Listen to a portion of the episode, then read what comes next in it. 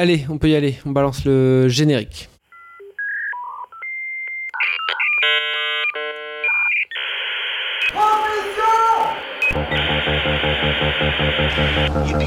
Motherfucker. Eh ben non seulement t'es vulgaire, mais t'es ordinaire en plus. Dick Laurent is dead. Bonjour, bonsoir à toutes et à tous, chères auditrices et chers auditeurs cinéphiles, et bienvenue dans Transmission, la table ronde cinéphile qui fait le grand écart entre cinéma d'auteur et pop culture. Aujourd'hui, c'est l'épisode 59 et je suis bien entouré avec Manuel As. Bonjour Manu, comment vas-tu? Très bien, et toi Olivier? Ça va bien, merci. Et de l'autre côté du téléphone, toujours depuis le duplex du parking Cora en banlieue de Liège, il y a Lucien Alflans. Salut tout le monde. Comment vas-tu, Lucien? Ça va pas mal. J'aimerais préférerais être avec vous, mais voilà. Ben, je pense que tout le monde va plutôt pas mal, étant donné le début d'année cinéphile qu'on a. Euh, je préviens nos chers auditeurs, nos chères auditrices, que nous sommes très très en retard. Euh, alors, plus qu'un podcast sur l'actu ciné, c'est plutôt l'actu euh, l'actu euh, Blu-ray DVD, mais ça n'existe plus vraiment. On, tenait quand même à les aborder dans le cadre de cette émission, parce que bon, ce sont des quand même gros morceaux. Je pense que, là, je m'avance un peu peut-être mais euh, je pense qu'on en aura la confirmation au cours des débats qui vont suivre. Mais soit, euh, aujourd'hui nous allons parler donc de Tar, le film de Todd Field, on va parler de Knock at the Cabin, le film de M. Night Shyamalan, et on parlera en dernier de The Fablemans, le film de Steven Spielberg. Mais toute bonne émission commence bien sûr par un quiz, euh, un quiz. Et en fait les films d'aujourd'hui, enfin en tout cas les deux que j'ai vus puisque je n'ai pas vu le Shyamalan, les deux films d'aujourd'hui m'ont inspiré la thématique de Dieu à l'écran. Alors, euh, Bah, Shyamalan, ça marche aussi. hein. bah tant mieux. Alors, euh, et comme on parle pas aujourd'hui de Astérix euh, 5, euh, je sais plus, l'Empire du Milieu, eh bien je propose que euh, pour prendre la parole, vous disiez partout Tatis. Voilà. Donc le premier qui dit partout Tatis, je lui donne la parole. Ok? On peut pas dire euh, Guillaume Canet à la place? Non, on dit partout Tatis. On ne parle pas de Guillaume Carnet, on parle de Astérix. Tu vois, un trésor de la culture française, franco-belge d'ailleurs. Franco-belge, absolument. Ok. Alors, première question. Attention, il y en a six, mais elles sont un peu, euh, elles sont un peu liées. Je me suis, je me suis donné. Alors, première question. Quel film de 1981 est considéré comme la dernière vraie contribution à l'écran du superviseur des effets spéciaux Ray Harryhausen? 80, qu'est-ce que ça pourrait être 80. Un rapport avec Dieu? Un rapport avec des dieux. C'est pas le choc des titans Exactement, le choc des titans de Desmond Davis. Excellent, le choc des titans. excellente réponse, merci. Ah ouais, euh, je croyais que c'était plus ancien que ça. moi. Et non, 81. Euh, dans ce film d'ailleurs, euh, deuxième question, qui interprète le rôle de Zeus? J'en ai pas la moindre idée. Je pense que je vais vous donner un indice. euh, il joue dans un film de Mankiewicz avec Michael Caine, un acteur anglais. Le, le limier tu, par- tu parles de Kenneth Branagh Euh, Non, Kenneth Branagh a fait un remake. hein, Euh, mais exactement, ouais, je- Kenneth je- Branagh a je fait un remake de ce film. Hein Donc, euh, je ne sais plus qui jouait avec euh, Michael Caine. Ah ben si, euh, c'est Laurence Olivier. Ah voilà, mon fin, partout Tatis, vous avez un point chacun. Qui interprète le même rôle de Zeus dans le remake de 2010 signé Louis Leterrier. Euh, Alain Chabat Non, je, je, je sais pas. C'est Liam Neeson. ok, donc ça fait un point chacun, même pour Olivier, qui a préparé le top. Ok. bon, allez, beaucoup plus facile. Quel film Cécile B2000 a tourné deux fois Bah, les 10 commandements. Euh, Partotatix, les 10 commandements. Voilà, deux points pour Manu, les dix commandements. Ok, et d'ailleurs, euh, qui signe la musique du film de 1956, Les dix commandements de euh, Cécile B2000 Il y a un rapport, indice, il y a un rapport avec un des films du jour.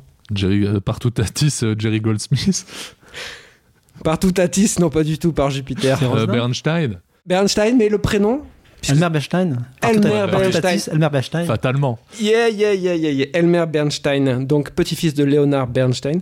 Et ça fait 3 points pour Manu. Dernière question, très difficile par contre celle-là. Dans le View Askew Universe, créé par Kevin Smith, quelle chanteuse canadienne interprète deux fois le rôle de Dieu Euh, partout Tatis, Yes. Alanis Morissette. Excellente réponse.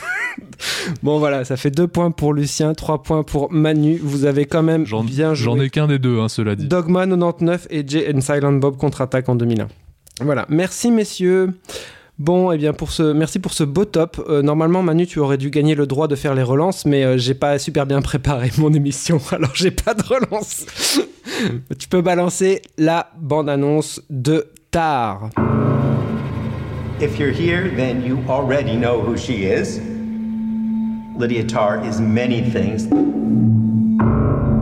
As a conductor, Tar began her career with the Cleveland Orchestra, Chicago Symphony Orchestra, the Boston Symphony Orchestra, until she at last arrived here at our own New York Philharmonic. In 2013, Berlin elected Tar as its principal conductor, and she's remained there ever since. Lydia Tarr has also written music for the stage and screen. She is one of only 15 EGOTs, meaning those who have won all four major entertainment awards. Thank you for joining us, Maestro. Thank you.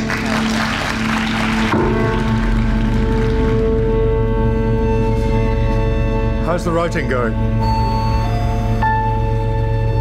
Not so well. I keep hearing something. Schopenhauer measured a man's intelligence against his sensitivity to noise. Do you ever find yourself overwhelmed by emotion?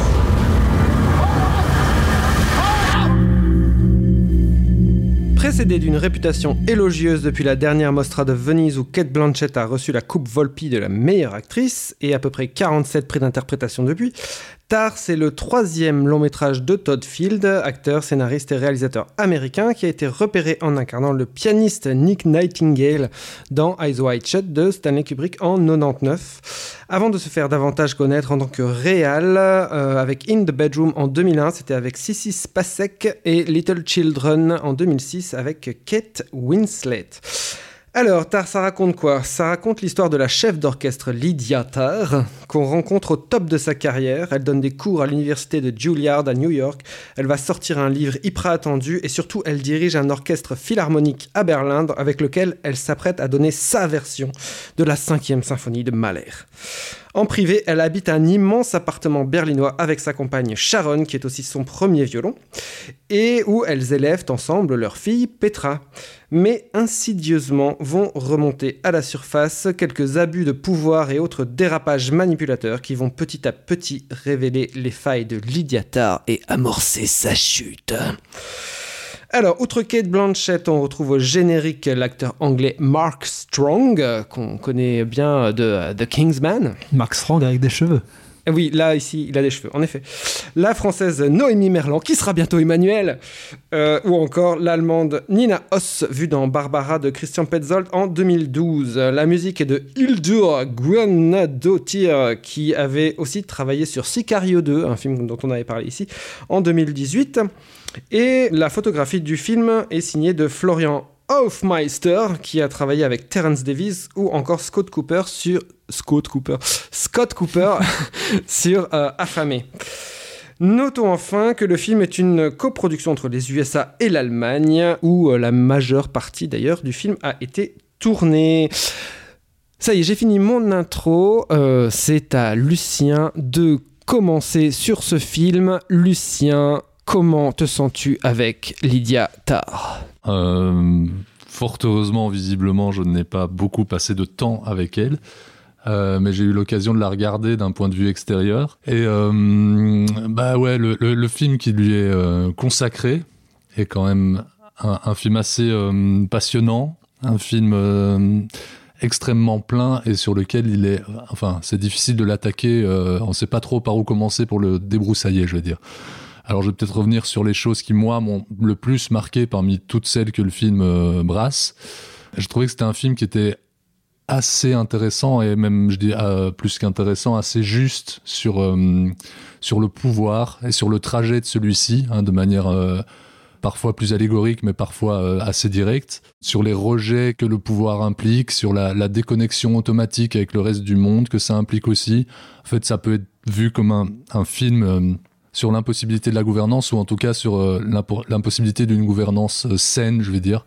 Ce serait un film anarchiste? Alors ar- anarchiste, je sais pas parce que je pense que le film est très ambivalent sur énormément de choses qu'il développe. Euh, c'est, je pense, une de ses grandes forces. D'ailleurs, je trouve il y a, il y a quelque chose qui marche assez bien dans le film, c'est, c'est que quasiment tous les écarts de Lydia Tarr en dehors du monde clos de la grande musique euh, relèvent tout simplement du, du film d'horreur. Tu parles notamment des scènes de, euh, où elle est hantée par des bruits, euh, où elle se promène dans son euh, appartement, mais ce ça, genre de à la limite, c'est c'est encore euh, c'est encore son appartement, mais quand elle se promène dans le monde extérieur, je veux dire. euh, dès qu'elle sort de chez elle et quand elle va chez la voisine, bon ben voilà, c'est une vision d'horreur auquel on, on assiste. Quand elle va, euh, quand elle euh, quand elle, elle essaye de rejoindre sa violoncelliste pour lui remettre un, un, un ours en peluche, euh, on est aussi dans des codes. Quand elle va courir dans les parcs, elle entend des cris. euh, Enfin voilà, il y a, ça, ça, ça revient énormément. Et alors l'autre chose, moi, qui m'a beaucoup euh, plu dans le film, c'est sa gestion et c'est c'est tout à fait logique euh, par rapport à à ce que le à ce que le film montre. C'est ça c'est la, la façon dont euh, dont le film montre le, le, le du rythme interne de cette chef chef d'orchestre à travers ses propres variations de rythme en tant que film. Et il fait ça sur la sur la sur toute la longueur de la narration mais il fait même ça dans, dans le rythme interne de- des scènes qui se calque en fait sur celui du film dans, dans son ensemble. Elle démarre très régulièrement par une euh, mise en valeur, je veux dire, plastique et cérébrale de la protagoniste, jusqu'à s'accélérer et perdre un peu le rythme et dévoiler sa monstruosité. Je pense que une des, une des scènes les plus parlantes euh, là-dessus, c'est euh, c'est celle où elle donne cours. euh, euh, c'est Juilliard, hein, c'est ça que tu disais dans l'intro? Ouais. Euh, où elle donne Qui est la troisième Juilliard. scène du film à peu près. Ouais, c'est ça. Mais c'est déjà le cas dans la scène d'ouverture, en fait. Hein.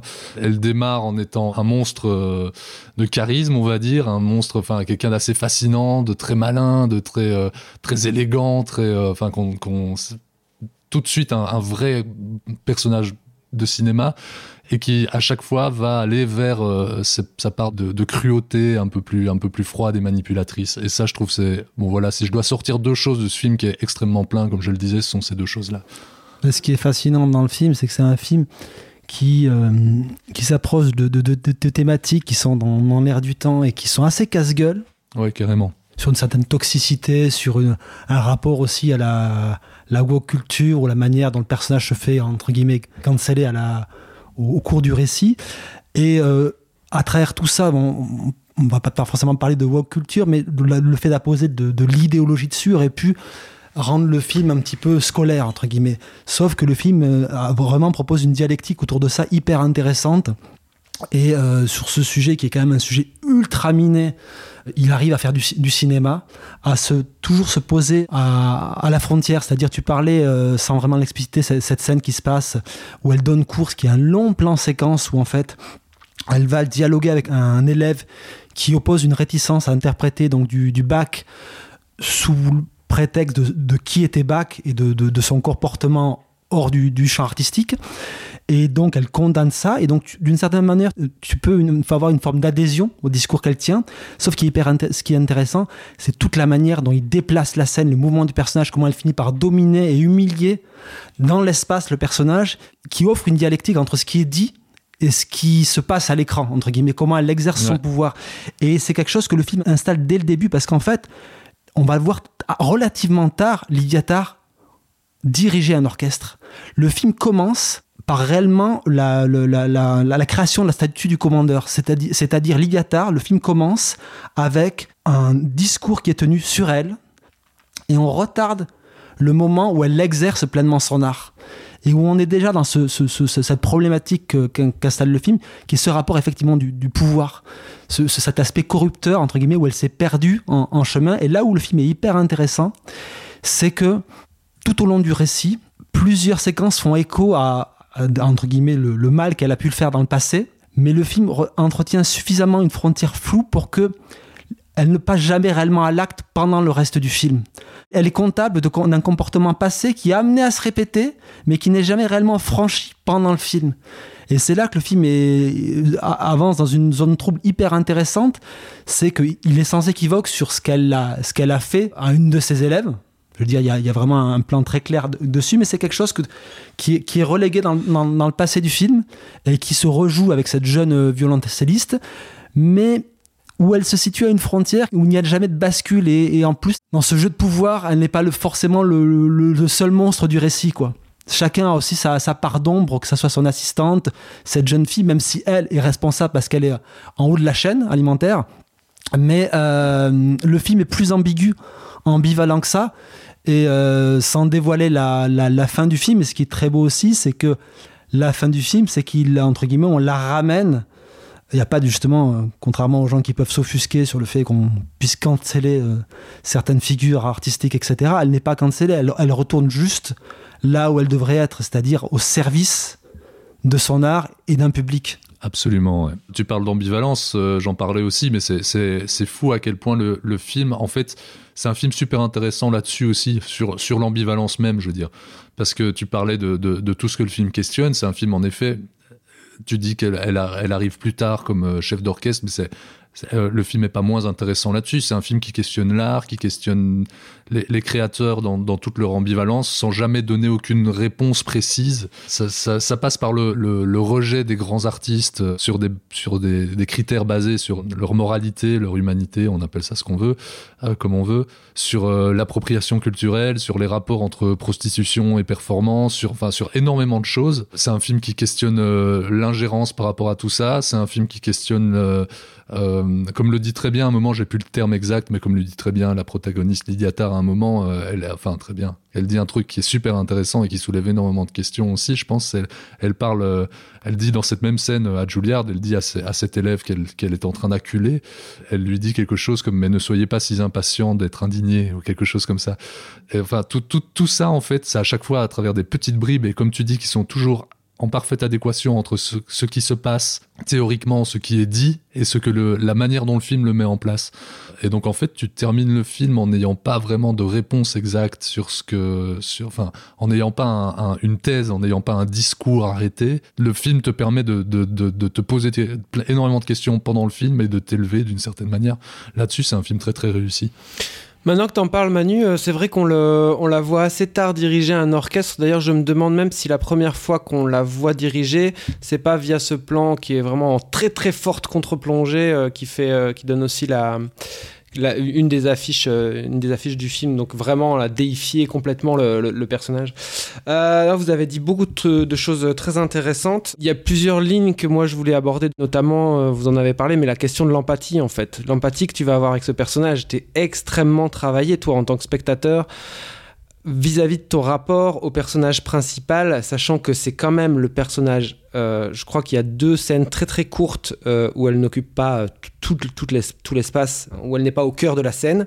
Et du coup, en fait, le truc, c'est que comme on te l'a montré complètement déconnecté, complètement dans cet exercice du pouvoir malsain, le fait que ça se craquelle petit à petit et que toi, tu as quand même, vu que tu la vois et que tu es avec elle, tu as quand même des affects sur elle, ton empathie va bizarrement grandir vis-à-vis d'elle et au fur et à mesure qu'elle chute, même si quelque tu te délectes de sa chute ou que tu te dis quand même que c'est bien fait pour sa gueule, tu as un rapport vraiment très très particulier au, au personnage qui est assez passionnant je trouve.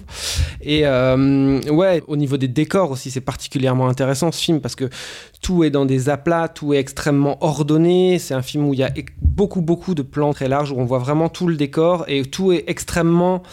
Euh, c'est des aplats, tout est extrêmement ligné, tout est extrêmement maîtrisé.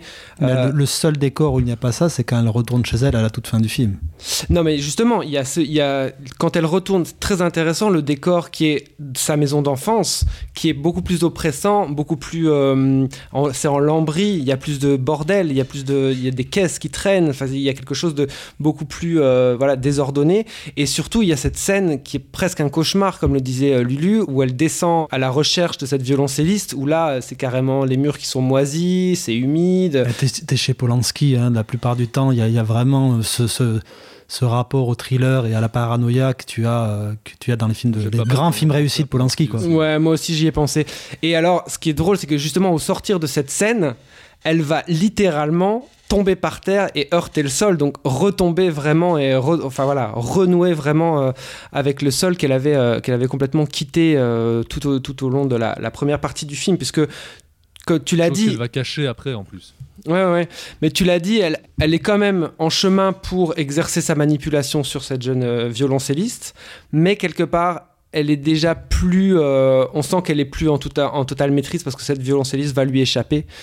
Aussi parce qu'elle est dans d'autres codes. Euh, elle découvre la musique sur YouTube, euh, ce genre de choses. Il y a, d'autres.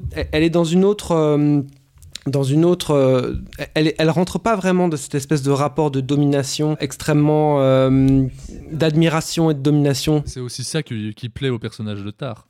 Oui, et puis je pense qu'elle elle, elle revoit cette, euh, cette cristal, c'est ça, euh, cette jeune élève qu'elle a eue, Christa. ouais. Christa, qui elle aussi mon- montrait, je crois, avec une, une teinture rousse, etc., qui, qui donc. Qui, qui- On voit pas dont son les, visage. dont les traits pourraient être les identiques, et donc il, il- il rejoue.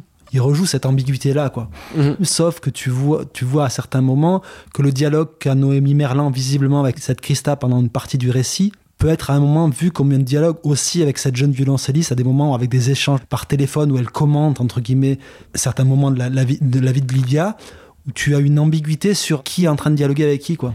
Mhm. Et il y avait aussi un truc. euh, Enfin, Paul Schrader a écrit, a tweeté apparemment sur ce film en disant que c'était un chef-d'œuvre jusqu'au jusqu'au dernier quart d'heure.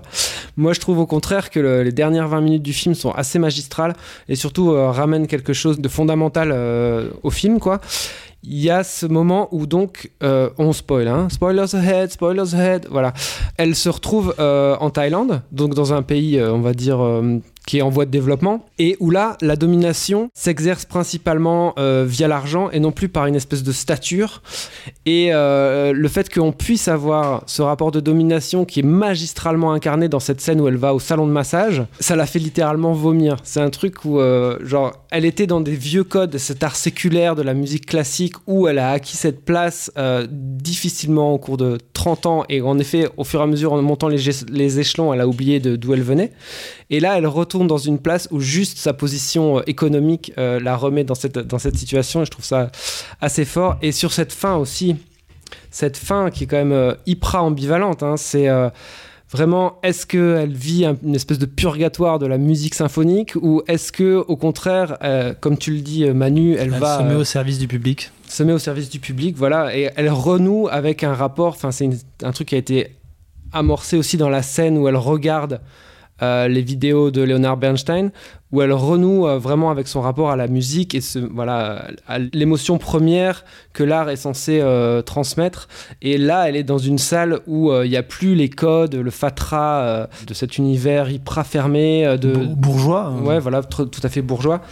Et, mais par contre, il y a un vrai rapport euh, émotionnel et affectif euh, à la musique. Et euh, je moi, j'ai trouvé cette fin vraiment, enfin, vraiment euh, grandiose, quoi. Vraiment euh, hyper intelligente. Et ce qui est fort, c'est que c'est aussi un film dont tu, as du mal à déceler la direction qu'il va prendre et où se dégage un très grand personnage de cinéma. Quoi. Très bien, bah merci messieurs. Euh, même s'il y a énormément d'autres choses à dire sur le film, euh, comme on l'a vu qu'une seule fois, on va pas, euh, on va pas épiloguer. Mais donc, je pense un film qu'on recommande. Voilà, louez-le à votre vidéoclub. Euh, bon, maintenant, on va parler de Knock at the Cabin, le film de M. Night Shyamalan. We're not here to hurt you, but you have to stay here in the cabin with us. Families throughout history have been chosen to make this decision. Your family must choose to willingly sacrifice one of the three of you to prevent the apocalypse. We're not sacrificing anyone. For every no you give us, hundreds of thousands of people are going to die. Close your eyes. Will you make a choice? You have to somehow trust us. We're normal people just like you. It doesn't matter. None of us believe you. We will never choose anyone. When? When?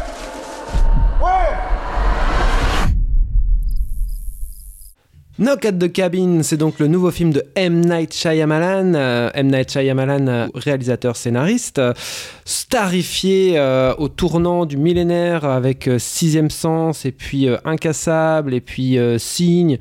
Incassable, il s'est quand même fait bâcher la gueule dessus. C'est pas forcément un film qui l'a installé. C'était quand même un film qui a été mais- vivement critiqué. hein. Ouais, mais il y avait quand même une grosse hype hein, dessus. Mais en France, en tout cas. Moi, la réception, le souvenir que j'ai de la réception d'Incassable en France, c'était quand même une bonne grosse hype. hein.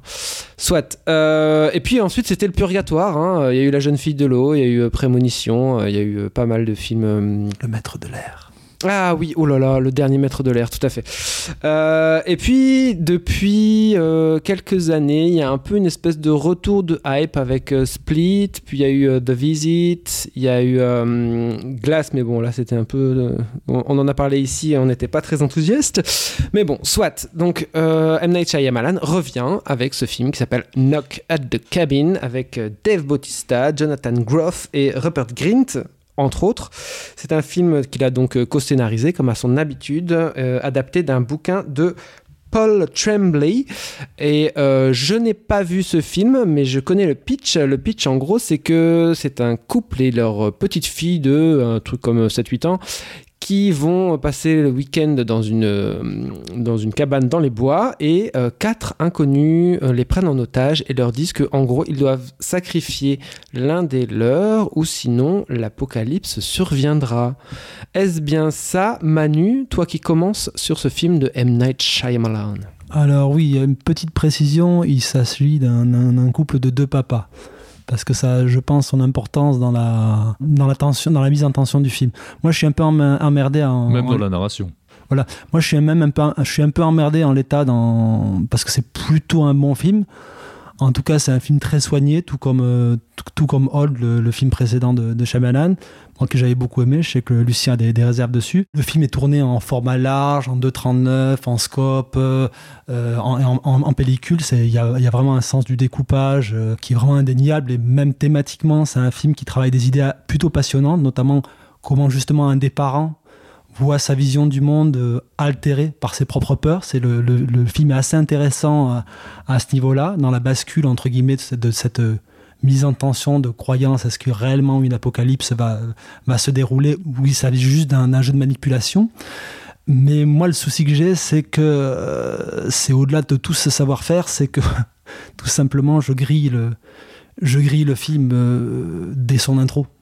Et ça, c'est quand même un gros souci que j'ai du, mal à comprendre de, la part de, de Shyamalan. Bon, Shyamalan n'est pas forcément d'une grande ambiguïté euh, sur, sur ses films, mais là, il y a en tout début de film, en un seul plan dès le début, alors je pense que ça tient autant au découpage de, de Shyamalan que euh, au jeu de Dave Bautista, qui est à mon avis un des gros soucis du film. En un reaction shot, quand le personnage découvre que la jeune fille a deux papas, le plan est sans équivoque sur la découverte qu'a le personnage de cette situation-là. Donc tout ce qui met en tension le reste du film, pour moi, s'écroule. Tu, sais que cet enjeu-là, entre guillemets, du jeu de manipulation, entre guillemets, de ce sorte d'expédition punitive qui pourrait, serait de remettre en, en, droit chemin ce, couple perdu, ne tient pas la route. quand il réagit, tu sais exactement le fond de sa pensée. T'es dans un gros plan, ça triche pas. Et donc, ça défausse complètement toute la mise en tension qu'il pourrait y avoir autour du film. Ok, Lucien? Bah, en fait, moi, je suis euh, assez d'accord avec tout ce que vient de dire Manu sur les qualités, euh, je veux dire, euh, plastiques et de, mise en place, de mise en scène, graphique, tout ça du film. Je suis aussi tout à fait d'accord sur le fait qu'on grille très vite, en tout cas la logique de la présence de ces quatre personnes euh, qui, qui, arrivent dans cette, dans cette cabane au fond des bois. Maintenant, il y a tout le trajet émotionnel de ces personnages qui, même si on, d'un point de vue tension, ne marche pas tout le temps parce que euh, on peut avoir grillé euh, les tenants et aboutissants chez eux, il se passe quand même quelque chose chez nous en tant que spectateurs. Parce que, alors c'est peut-être un peu, un peu théorique. En fait, moi, alors par où commencer? Par où poursuivre euh, le tien. En fait, euh, moi, moi, moi j'ai beaucoup vu le film à travers, en effet, sa lecture peut-être plus, euh, plus théorique et surtout à l'aune de la, filmographie de Shyamalan, que même si, en effet, comme, comme vous le disiez tous les deux un peu plus tôt, on a pu le laisser tomber de mon côté, en tout cas après, la jeune fille de l'eau, et même, bon, la jeune fille de l'eau, etc., c'était déjà, euh, ça m'intéressait déjà moins. Mais moi, par exemple, je, je, fais partie de ceux qui défendaient encore beaucoup euh, le village. J'avais en effet retrouvé des choses qui m'intéressaient dans Old. Mais là, je trouve qu'il euh, il reconnecte vraiment à quelque chose qui m'intéresse, je veux dire, d'un point de vue théorique dans son cinéma. Dans le village, Shyamalan, il questionnait la logique quasi, je veux dire, dictatoriale du sacrifice à quel point le sacrifice, celui du contact avec le monde extérieur, peut être une protection en soi et à quel point on, peut considérer comme juste son obligation cachée derrière un, mensonge. Alors il questionnait, comme toujours, comme dans plus ou moins tous ces films euh, la croyance, mais aussi le passé civilisationnel euh, américain, états-unien. Et moi, ce qui m'intéresse dans Knock at the Cabin, c'est qu'il semble reprendre le, même questionnement que dans le village, mais depuis l'autre point de vue. Pour moi, il pose peut-être la question est-ce que le sacrifice est-il devenu la, seule euh, solution dès lors que certains héros à ULTS nous ont démontré, je veux dire, une, certaine forme de vérité? Alors, le film à la, lumière, je veux dire, de sa, de sa contemporanéité, donne peut-être une réponse plus ou moins claire à cette question. À la limite, moi, la réponse qu'il donne ne m'intéresse pas tellement. C'est tout ce qu'il en fait et tout ce qu'il en fait par rapport euh, à, tout ce qui a déjà pu être son cinéma. En fait, je pense que le film ne fait que creuser le, même sillon que ce que Shyamalan a entamé il y a une, grosse vingtaine d'années, euh, même une, trentaine en fait, presque et, dans lesquels il s'était peut-être un peu empêtré dernièrement. Alors euh, peut-on croire? Que doit-on croire? Où se trouve la réalité? Dans le mystique, le métaphysique, le scientifique, les sceptiques ou les religieux? Probablement un peu dans tout ça, les uns ne pouvant peut-être pas, je veux dire, exister sans les autres. Voilà, c'est quelque chose qu'on retrouve dans tous les films que j'estime les plus intéressants et que j'ai cité un peu plus tôt.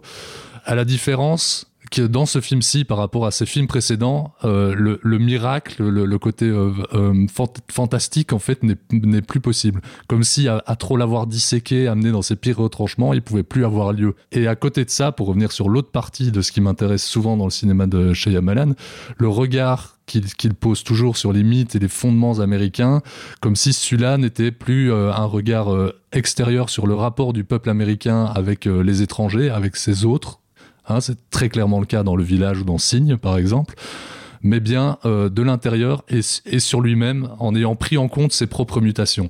C'est pas pour rien que le film débute par une scène montrant une petite fille d'origine asiatique adoptée par un couple homosexuel américain, observant et capturant des, des, sauterelles, qui sont pas non plus des insectes choisis au hasard. Enfin, Ça, c'est pas forcément la plus grande finesse d'écriture de, de Shyamalan ah, sur ça. Je veux dire. Shyamalan n'est clairement pas un, cinéaste fin de manière générale, c'est un cinéaste.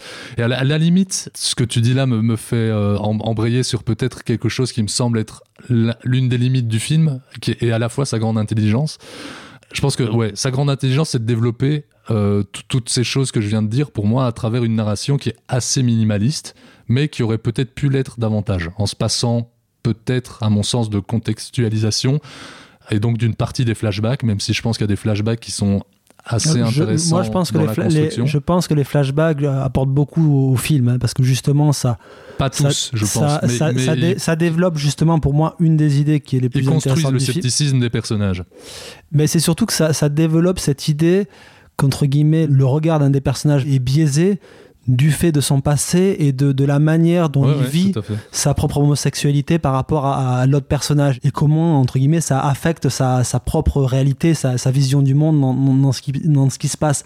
Après, tous les éléments que tu mets en, en, avant, effectivement, ils sont passionnants, mais la problématique que j'ai, c'est que c'est quand même des éléments qui restent à un état extrêmement théorique. Moi, par exemple, je parlais effectivement du, du souci que j'ai avec le cast de, de Bautista, c'est qu'en fait, à part jouer assez intelligemment dans sa mise en scène de ce physique assez hors norme du personnage, la manière dont il surgit dans la profondeur du cadre au, tout début du film, cette première apparition dans le bois, la manière dont il se sert de cette masse pour occuper une partie du cadre, séparer les, deux parents, entre guillemets.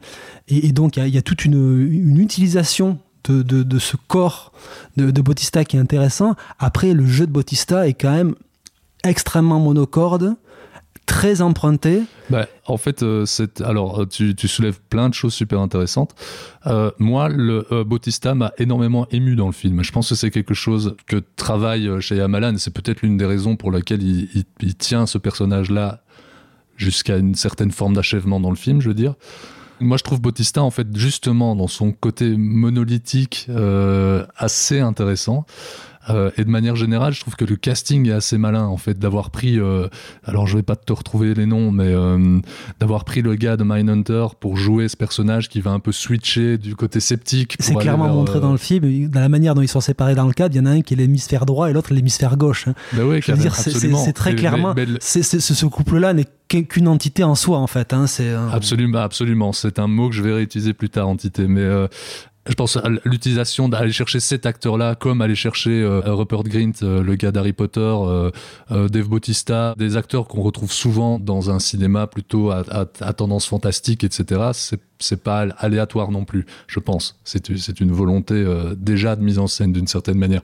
Pour terminer, en fait, pour, pour refaire le lien avec ce que je disais, je parlais sur les flashbacks, je suis absolument d'accord que certains... Enfin, je pense peut-être que dans cette idée de minimalisme, il y aurait pu avoir moins de flashbacks et peut-être pas l'explication en fin de second acte d'un des deux personnages, d'un des deux parents, qui explique où, il en est arrivé dans son, dans son cheminement mental, qui est en fait déjà évidente depuis un certain moment euh, dans le film. Je pense qu'on aurait pu passer ça si on, si on voulait euh, schématiser un peu en reprenant deux, deux cinéastes auxquels le, le film fait pas mal de références, je pense. Euh, J'aurais peut-être préféré le film davantage bressonien qu'Hitchcockien, si on, si on disait ça comme ça. Tu parlais d'entité aussi, Manu. Moi, je trouve assez malin le, fait de prendre une cellule familiale ultra moderne en fait, hein, euh, un couple euh, homosexuel avec une jeune fille euh, adoptée d'origine asiatique et de l'extraire de son environnement pour en tirer une, entité vraiment, euh, comme tu parlais d'hémisphère gauche et droit, mais on est exactement là-dedans. Une entité exclue au milieu des bois, loin de, toute chose, sinon de la tension que ça, amène de les exclure au milieu des bois, et de les confronter à une forme de, pour revenir sur, euh, les thématiques de, de chez Yamalan, à une forme de, passé, euh, je veux dire, ultra religieux des assaillants, limite euh, fanatiques. Je sais pas si ça t'a frappé comme ça m'a frappé. Ça fait très longtemps que j'ai pas plus vu le film dont je vais donc je m'avance un peu en terrain. euh, vague, mais euh, je pense qu'il y a des références, en tout cas picturales et euh, thématiques directes avec le sacrifice de Tarkovsky, hein, dont il recrée carrément certains plans, il, développe certains questionnements semblables sans pour autant les amener à la même finalité. Même si, à mon sens, là où le film pêche, c'est qu'il y a quand même aussi un déficit de vision. C'est-à-dire, quand même, tout ce qui a trait à l'apocalypse est quand même très déceptif en termes d'imagerie. Bah, je pense que c'est une très claire volonté de sa part. Ah, Ça rejoint tout ce que je disais plus tôt, c'est parce qu'il abandonne le côté euh, fantastique, le côté... euh, Ah non, il l'ab- il l'abandonne pas parce qu'il est, il, il, abo- il abandonne pas. Il est clairement du côté fantastique parce que justement. euh, Ah non, non, moi, je sais pas, je, je, je- Enfin, oui, Ah bah oui, si, il, est, il, est, il est clairement, je veux dire, le- le- la dimension fantastique est clairement actée pendant le film. Donc c'est quand même ça le truc, et il y a un vrai déficit à la fin du film de montrer cet élément fantastique, et même au cours Non, du récit, la enfin, ce que manière, veux- ce que je veux dire- la manière dont il le montre, même aussi par la télévision, il, se répète par rapport à ce qu'il a fait par le passé et de manière beaucoup moins brillante. Je le trouve assez peu inspiré. Je le trouvais pour le coup dans Hold, dans certaines visions, dans certaines propositions euh, visuelles, etc., beaucoup plus riche, beaucoup plus intéressant. Là, je trouve qu'il reste dans un précaré assez peu inspiré. Bah, moi, je pense. Alors, mon point de vue, c'est que c'est c'est tout à fait volontaire. Je pense que c'est pas pour rien non plus si en fait. euh, qu- euh, ne- euh, allez, euh, 80% du film se passe en gros plan ou en, en gros, plan- en gros plan relatif, et j'exagère à peine en disant ça.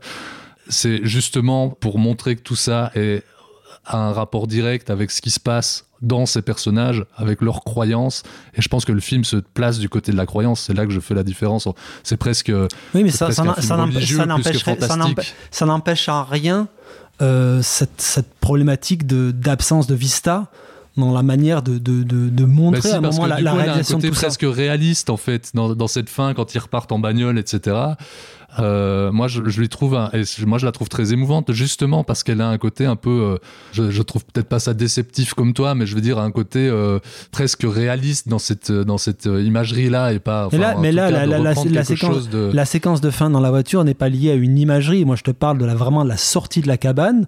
Donc, à un moment, tu as clairement acté l'élément fantastique puisqu'il se, il se déroule à l'extérieur de la cabane, Ouais, il, est- il est ouais, présent dans le ciel. et c'est, au-delà de l'intégration euh, assez euh, limite des effets, des effets spéciaux, etc., il y a vraiment une problématique de, de, de, de montrer cela et c'est assez étonnant là, notamment le travail qu'il aurait pu avoir sur le hors-champ sur, sur, sur plein d'autres- éléments ce qui Qu'il travaille régulièrement, film. régulièrement dans le film là je trouve que tout d'un coup sa mise en scène un peu s'écrase sur, ce, sur cet élément là quoi Je sais pas, peut-être que j'étais tellement pris émotionnellement moi à ce moment-là dans le film que ça ne m'a pas, euh, que j'ai pas fait attention à ça, mais en tout cas moi je le voyais comme une, enfin voilà, comme je viens de l'expliquer. Et alors peut-être un dernier truc, parce que je pense que le, le- film est assez, euh, c'est un autre degré de lecture du film et je, passe dessus extrêmement rapidement, c'est qu'il est presque une démonstration. euh, émotionnelle de la nécessité d'aller vers la décroissance, en fait. Se séparer de notre confort, aujourd'hui cruellement synonyme de, de bonheur, pour avoir une chance de se sauver. Et ça, ça passe par le sacrifice au sein même de la cellule familiale. Et ça, je trouve mon le avis, film assez, malin là-dessus. Tu, ti- tu tires Bah, quand même, à mon avis, beaucoup. Tu tires Parce que c'est assez littéral. C'est pas de l'exégèse de ma part. Ça, franchement. euh, Moi, je, euh, moi, je pense que si, hein, honnêtement, parce qu'il n'y a, pas grand chose qui, qui tend dans le film à, ce propos-là. Bah, si, déjà tous les. La, tous no- les... la- la notion de sacrifice, je veux bien. La notion de décroissance, je pense que là, pour le coup, tu, c'est toi qui extrapole à partir du sacrifice. Ouais, après, c'est aussi c'est un autre boulot, hein, mais euh, c'est pas pour rien qu'il prend un foyer euh, familial moderne, c'est aussi pour le, le recontextualiser dans le monde contemporain, dans le monde d'aujourd'hui, dans le monde dans lequel on vit. C'est pas pour rien que toutes les catastrophes qui arrivent, bon, c'est aussi euh, lié à, à, à tout ce qui se trouve dans la Bible, mais sont à chaque fois des, des catastrophes liées euh, à ce qu'on pourrait appeler catastrophes climatiques. Euh, Ouais, mais bon, ça, c'est juste l'élément religieux. Et donc, sur C'est juste, fait de se c'est- défaire- C'est juste une assise réaliste de l'élément religieux qui développe dans le film. hein. Que ça Ouais, soit, bah, que ça soit que les, c'est pas- que ça soit les sauterelles, que ça soit les, les plaies d'Égypte. On qui y leur- revient. Qui leur tombent sur la, sur la gueule, quoi. Pour moi, euh, là, je, je pense que tu extrapoles sacrément pour, euh, pour en tirer un, un rapport à la décroissance. hein. Non, non, moi je pense que c'est c'est pas pour rien tout ça, enfin que tout, tout ça est, cla- est clairement lié. Je suis euh, connaissant, enfin voilà, on se souvient aussi de phénomènes de Shyamalan qui avait déjà des- un propos assez direct là-dessus. Euh, non, non, moi je suis certain en fait à 100% que c'est une volonté de sa part. Très bien, messieurs, je pense qu'on ne vous réconciliera pas sur ce point, donc euh, je vous propose d'aller boire des bières ensemble jusqu'au bout de la nuit pour en parler exclusivement de ce point-là. Est-ce que Knock at the Cabin de M. Night Shyamalan propose un propos sur la décroissance Très bien, merci messieurs, et euh, je vous propose que nous passions maintenant euh, au film The Fablemans de Steven Spielberg.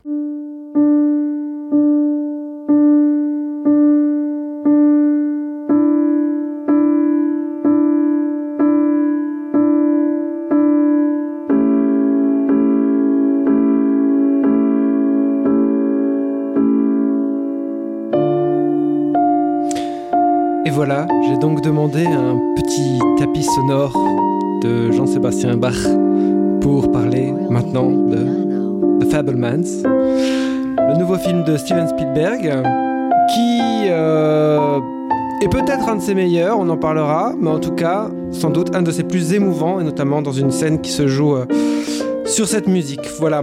Inspiré des propres souvenirs d'enfance et d'adolescence de Steven Spielberg, The Fablemans raconte la jeunesse et l'adolescence de Sam, seul garçon au milieu de trois sœurs dans une famille juive américaine que la brillante carrière d'ingénieur du père va trimballer du New Jersey vers la Californie en passant par l'Arizona. En parallèle de la chronique familiale, le film raconte évidemment le rapport au cinéma du jeune Sam et son apprentissage progressif de la puissance d'un art dont il deviendra l'un des plus grands maîtres. Alors, devant la caméra, on retrouve Paul Dano et Michelle Williams dans les rôles des parents Fableman. Il y a aussi Seth Rogen dans le rôle de l'oncle Benny, ou encore Gabriel Labelle, il faut le citer, et oui, puisque c'est celui qui joue Sam adolescent et jeune adulte.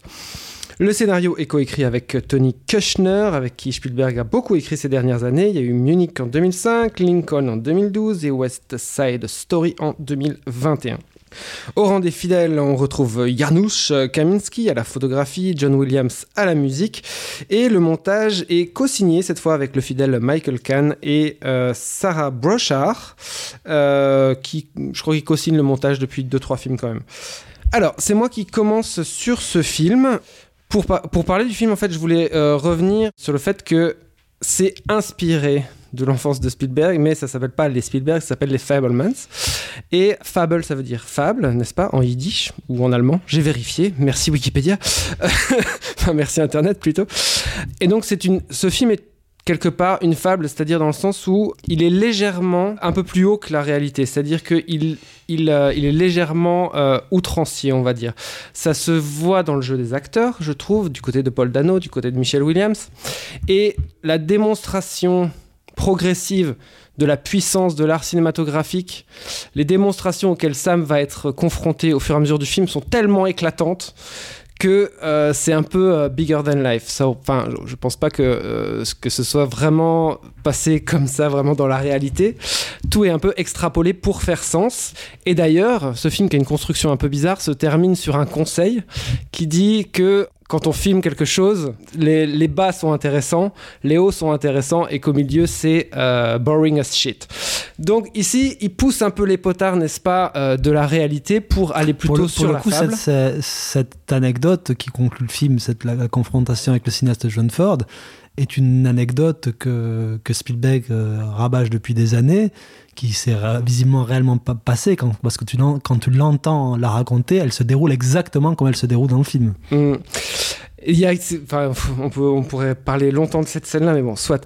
Et euh, donc je reviens à mon truc de fable, que tout est un peu extrapolé dans ce film, mais légèrement, je veux dire, c'est légèrement poussé par rapport à la réalité. Tout est signifiant, tous les mouvements sont signifiants. Et pour vraiment parler d'un exemple précis, je vais parler du premier plan du film. Donc le premier plan du film, le jeune Sam va voir The Greatest Show on Earth, donc euh, euh, sous le plus grand chapiteau du monde Cécile B2000. de Cécile B2000. Et ses parents l'emmènent et il a un peu peur devant le, devant le, il hésite un peu à y aller euh, de- dans la file pour aller, pour rentrer dans le cinéma. Et alors là, un moment, donc Paul Dano qui joue son père se baisse à son niveau puisque la caméra est au niveau du jeune garçon. Paul Dano s'abaisse, la caméra pivote pour cadrer euh, les deux en two shot et euh, Paul Dano explique euh, c'est la persistance rétinienne. Il explique 24 images secondes, ça crée l'illusion du mouvement, machin. Et après qu'il ait expliqué ça, c'est au tour du personnage de Michelle Williams de s'agenouiller et d'arriver donc à hauteur de Sam. Là, la caméra pivote de nouveau pour cadrer le petit garçon et sa mère. Et elle, elle lui dit Mais tu sais, les, films, c'est de l'art, c'est du rêve. Et donc, en gros, tu as vraiment les deux pendant du cinéma, c'est-à-dire art et industrie, euh, ingénierie et, euh, et, et rêve qui, qui se mêlent et qui sont représentés par ces deux figures qui sont le père et la mère. Et bien sûr, euh, le jeune Sam va devoir jouer avec les deux pour euh, devenir ce qu'il est. Voilà, donc c'est extrêmement littéral, extrêmement clair et extrêmement poussé euh, dès le début du film. Et euh, c'est un ton qui, moi, m'a vraiment euh, attiré tout de suite dans ce film et qui m'a qui est du coup provoqué euh, chez moi des émotions extrêmement fortes Euh, voilà c'est un film dans lequel j'ai j'ai pleuré euh, à de nombreuses reprises et qui en plus enfin je finirai là-dessus qui communique une joie de filmer, une joie de créer, une joie de faire du cinéma qui est absolument dingue. C'est-à-dire le, le- plan de grue où, où il tourne son, son film de, son film de guerre et où on voit les figurants qui changent de place pendant le plan pour aller se remettre à, une autre place euh, pour que la fin du cadre il ait encore des figurants. C'est ce plan de grue là, rien que ça, euh, la jouissance du, enfin voilà, de, ah, comment on appelle ça, le- du bricolage, de l'effet du euh, do it yourself. C'est vraiment un film qui est extrêmement ravageur, quoi. C'est surtout un film aussi, moi je connais assez peu de films qui ressemblent à, The Fableman, qui, arrive à synthétiser à la fois ce qui est de la, chronique familiale avec euh, l'entièreté de la filmo euh, de son auteur. C'est d'une certaine manière, ça serait un peu les, les 400 coups et la nuit américaine en un seul film. La, la, mani- la manière qu'il a de, de, de tisser les liens entre cette, euh, cette chronique familiale, le, rapport à ses parents et la, la, création de son art, entre guillemets, son, son, approche du, cinéma, puisque le film se divise vraiment quasiment en presque trois temps au niveau de, ce- de cette notion d'apprentissage, puisque tu as l'aspect un peu ludique au, tout départ, la fabrication pure, la, recréation, puis après arrive ce moment charnière qui est presque au milieu du film, qui est le, le moment où on, on se retrouve à la puissance même du cinéma qui est capable de, de révéler ce qui est au- devant les yeux de tout le monde et que personne ne voit et que lui découvre, donc on va découvrir l'adultère de sa mère. Spoiler Voilà, c'est, là, c'est comment il arrive à, à synthétiser ça avec une, une limpidité, une simplicité euh, dingue, mais qui est, qui est le trait de tous les films de Spielberg hein, à ce niveau-là.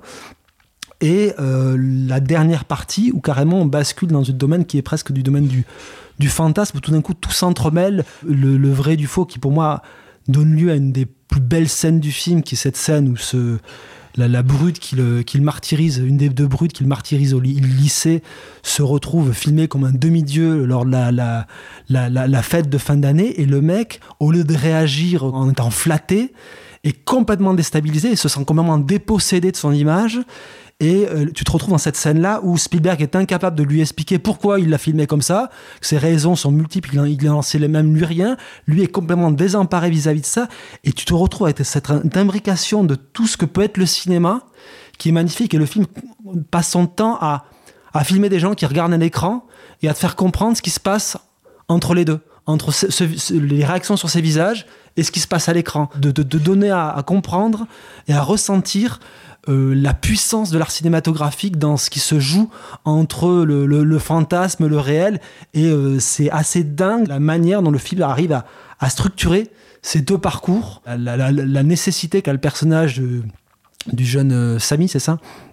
Euh, que, donc le, le- Sam. le- le- de Sam, Tout le monde l'appelle Samy, mais le, lui dit le- Sam. le- le double de Steven Spielberg dans, dans le film, il va recréer ce- cette séquence qui l'a traumatisé, euh, qui est la séquence de- du, du train, L'accident de train. ouais. du train, et donc ça passe par le fait que sa mère, à un moment, alors va lui, va lui prêter la, la caméra de son père en lui disant que ça va être leur, leur secret à eux deux, ce qu'ils vont partager. Et ce qui est intéressant, alors déjà, tu as une scène auparavant où il recrée l'accident de nuit et ce qui fait sauter du lit les- ces, ces deux parents qui sont saisis dans un mouvement où au, au dé- au départ, eux, dans un miroir qui se lève avant d'arriver sur eux.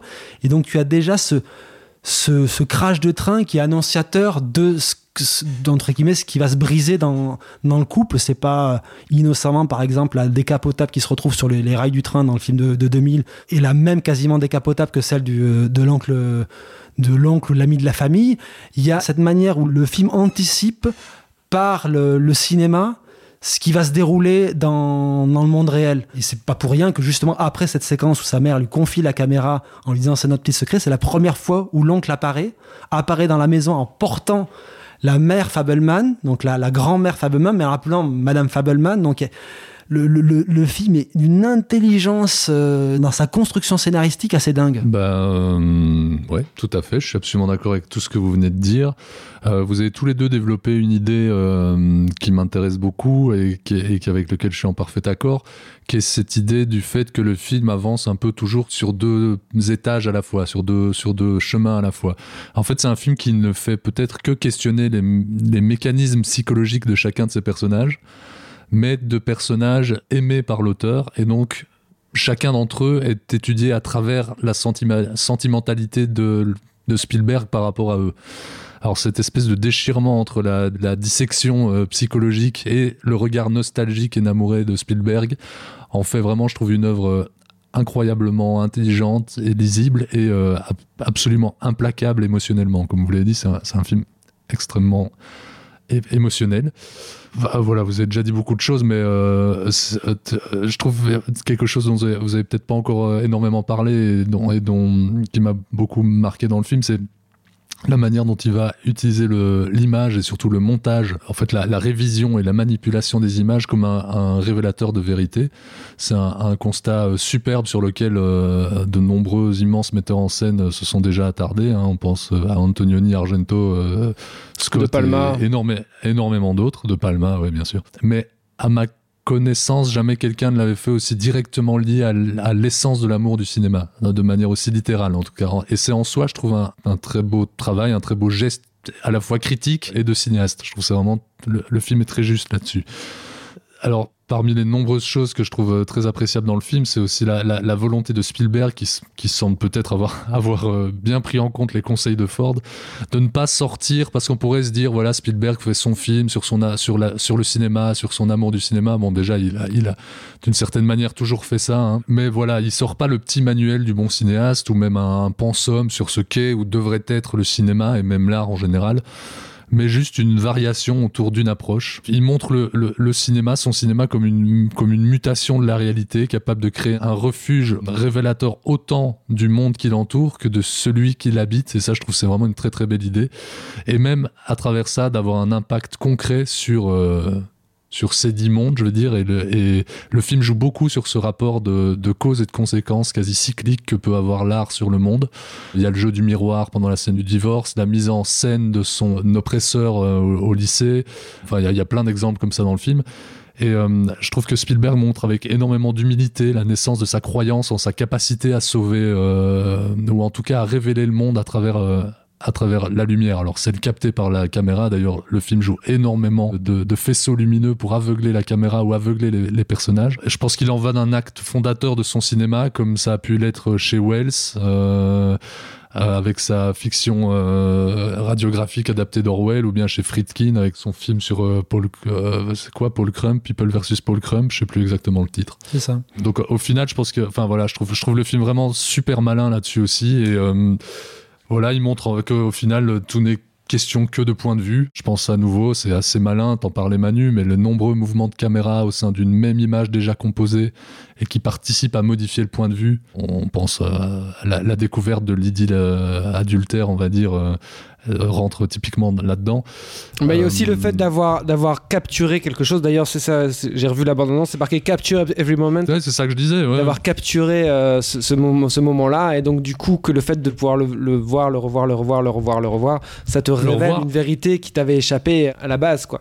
Ouais, et bien il le fait, le déplacement de point de vue par la suite, dans les scènes où il monte ces images, où il se rend compte de ça, t'as des mouvements de caméra sur cette image-là, sur l'image qui a été filmée, sur l'image qui est rediffusée dans sa, dans sa machine de montage, euh, sur son petit banc de montage. Et en fait, tout le film fonctionne là-dessus, sur des bifurquements de point de vue. Moi, pour moi, cette scène-là, donc cette, cette scène de, de- découverte de l'adultère, suivie euh, de la scène où euh, sa, sa, sa mère euh, comprend qu'il a compris, et puis la scène avec l'oncle Ben euh, dehors, là, je pense que là, sur ces trois scènes-là, on a vraiment euh, le. Je pense que Spielberg n'a jamais été aussi fort émotionnellement dans ces 20 minutes-là que depuis euh, 82 et E.T., quoi. En gros, plus ou moins. Mais. euh, T'exagères un peu, mais. Non, mais ce qui est impressionnant, c'est de, de se dire, avec le, le- le recul qu'il a sur cette histoire-là, de continuer malgré tout à garder un aspect presque juvénile dans la manière de, de le montrer, tout en ayant fait le travail de, de- de reconstruction, de recomposition, parce qu'on sait aussi que dans la réalité, les choses ont, ont été beaucoup plus complexes dans, dans la séparation, dans, dans plein d'éléments. Il, il condense certains éléments, mais avec une, une vraie empathie pour ses, ses deux parents sur les, les- le, ce qui, s'est déroulé, ce qui- ce qu'il a, ce qu'il a compris au, au- au fil des années. Mais il le filme avec ce, ce point de vue euh, d'enfant, je trouve qu'il arrive à restituer à l'âge de 7 ans. ans. C'est-à-dire, Bah, il y, a une- il y a un aspect de jubilation qui est montré dans le film, dans la, créa- dans la, dans la, dans la création, mais notamment aussi dans plein d'autres séquences. Là, c'est la première séquence où Spielberg, se- du moins, Sam va, faire connaissance avec euh, sa, sa- sa première euh, petite amie euh, dans la scène. La scène est d'une drôlerie. Le film euh, est très drôle. le, le film est régulièrement extrêmement drôle. ouais. La présence de l'oncle, plus grande nature, la séquence dont je parlais pour moi qui est une des, des plus belles séquences du film, qui est la, la séquence avec son, la, la brute dans le couloir après la projection. Le film est régulièrement jubilatoire en fait. Mm, mm. Ben, c'est c'est quelque chose qui marche assez bien. Je suis absolument d'accord avec ce que tu dis, Manu, mais il y a un truc qui est. En fait, moi, j'ai passé le film avec euh, les larmes aux yeux et un sourire aux lèvres, quoi, mais vraiment du début à la fin. Et je pense que le fait que Spielberg ne filme que ou quasi que des personnages qu'il aime ou au moins pour lesquels il a de la sympathie, il joue là-dessus. C'est-à-dire qu'il y a une, tendresse pour chacun des personnages avec tout- toutes leurs qualités et tous leurs défauts qui est incroyable. Et c'est pas pour rien, évidemment. Euh, c'est aussi par rapport au, côté juvénile que tu disais, c'est quelque chose qui est en soi émouvant. Le fait qu'il ait attendu cet âge-là, peut-être attendre aussi la disparition de ses parents pour oser aller là-dedans. Je trouve ça euh, très émouvant. Et malgré ça, malgré le côté, euh, cette forme de candeur qu'on retrouve souvent dans le cinéma de, de, Spielberg, malgré la drôlerie, malgré l'émotion, c'est un film et je, je trouve que c'est quelque chose, enfin c'est quelque chose que moi je retrouve régulièrement dans le cinéma de Spielberg et dont on parle très peu, mais c'est un film qui a une forme de cruauté aussi. C'est quelque chose qu'on retrouve souvent, mais qui est peut-être rarement mis en avant ou seulement à travers la facétie. On peut retrouver ça dans, euh, à travers, à travers l'humour dans plein de ses films. Euh, mais je trouve qu'ici, il, il met en scène cette forme de cruauté. Alors cruauté peut-être pas le mot le plus juste, mais ce- il met en scène ça de manière beaucoup plus visible avec une forme de voyeurisme que le côté autobiographie romancée lui permet. Et il fait souvent ça dans la juxtaposition entre deux scènes. Passer par exemple de, de scènes de désir et de vie à euh, une scène de mort et de désolation. Alors il fait ça très régulièrement. Il y a eu un, il y a eu un, un moment qui m'a qui m'a dévasté euh, justement un peu là-dessus. C'est euh, tout le moment où tu as le home movie. Ouais, et qui euh, s'enchaîne avec la mort de la grand-mère. Euh, non, non, je, je parle d'autre chose. Le, le movie où il, où il y a la maison euh, à Los Angeles qui a finalement été construite et euh, donc euh, Paul Dano euh, euh, fait la visite de cette, de cette maison et euh, ça finit sur euh, la, Oui, la, oui, oui, la femme, Madame Fableman, qui rentre et t'as un gros plan sur son regard où toi, comme tu sais ce qui se passe, tu sais ce qu'il y a derrière les images aussi puisque t'en sais plus que... Enfin voilà. Et qui se, qui se coupe avec l'annonce que les parents font à leurs enfants qu'ils divorcent. Quoi. Là, il y a C'est- quelque chose un exemple d'extrêmement parfait. brutal. Ouais. C'est un exemple parfait de ça. Mais et, et ce qui est marrant, c'est que malgré ces- toutes ces bifurcations et qui sont très régulières dans le film, eh ben, le film reste, et c'est une marque de fabrique chez Spielberg, mais d'une fluidité confondante. quoi. C'est des- un film qui prend des angles droits toutes les 5 minutes et qui, malgré ça, est extrêmement fluide. Ce qui est quand même un tour de force en soi. Oui, comment il synthétise des, des- des- des idées, la, la scène de, de- de- de mort de la, de la grand-mère.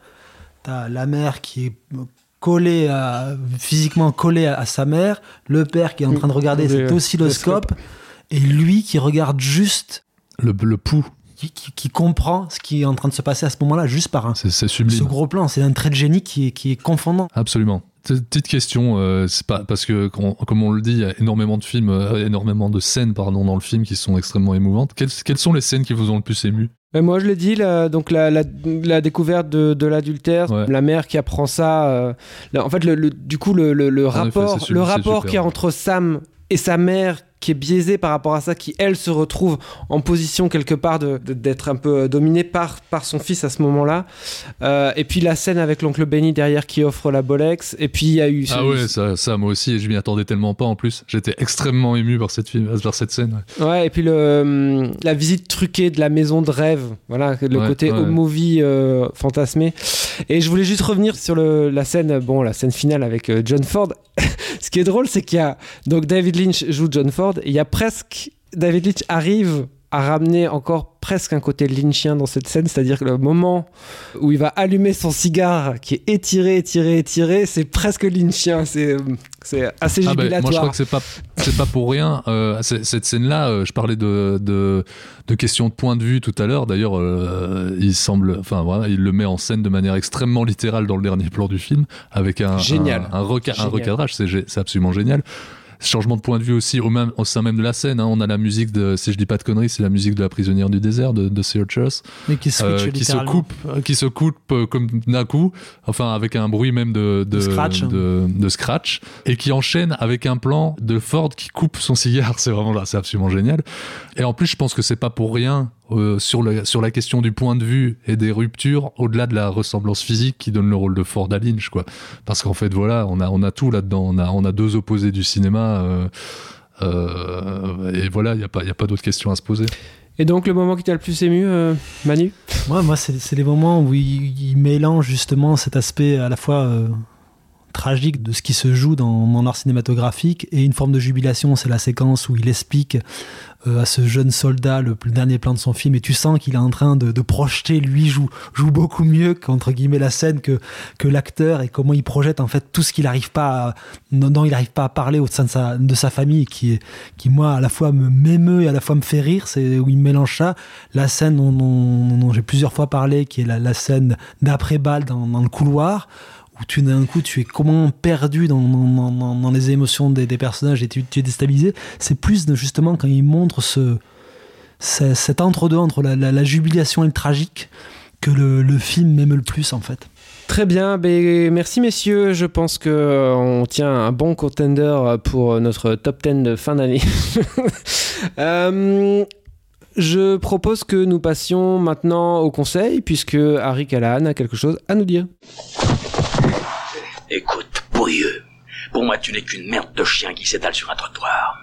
Et tu sais ce qu'on fait d'une merde de ce genre On peut l'enlever soigneusement avec une pelle, on peut laisser la pluie et le vent la balayer, ou bien on peut l'écraser. Alors si tu veux un conseil d'ami, choisis bien l'endroit où on chira.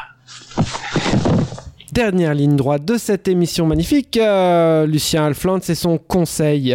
Bah ouais, moi je vais vous parler du dernier film de Pierre Salvadori, qui est un cinéaste euh, dont je n'adore aucun film, mais dont j'aime tous les films que j'ai vus. Voilà, c'est un, cinéaste dont on parle assez peu, mais ici on retrouve pour les, connaisseurs de son cinéma, c'est vraiment une, une relecture euh, enfantine de ce qu'il adapte d'habitude dans son cinéma adulte, je vais dire, de tout ce qui fait la sève du cinéma de Salvadori, à base de vulgarisation de quelques préceptes euh, politiques, du, refus de toute logique pour embrasser euh, l'élan vital de ces personnages, je vais dire, et toujours avec ce, même humour et cette même tendresse d'une candeur assez troublante.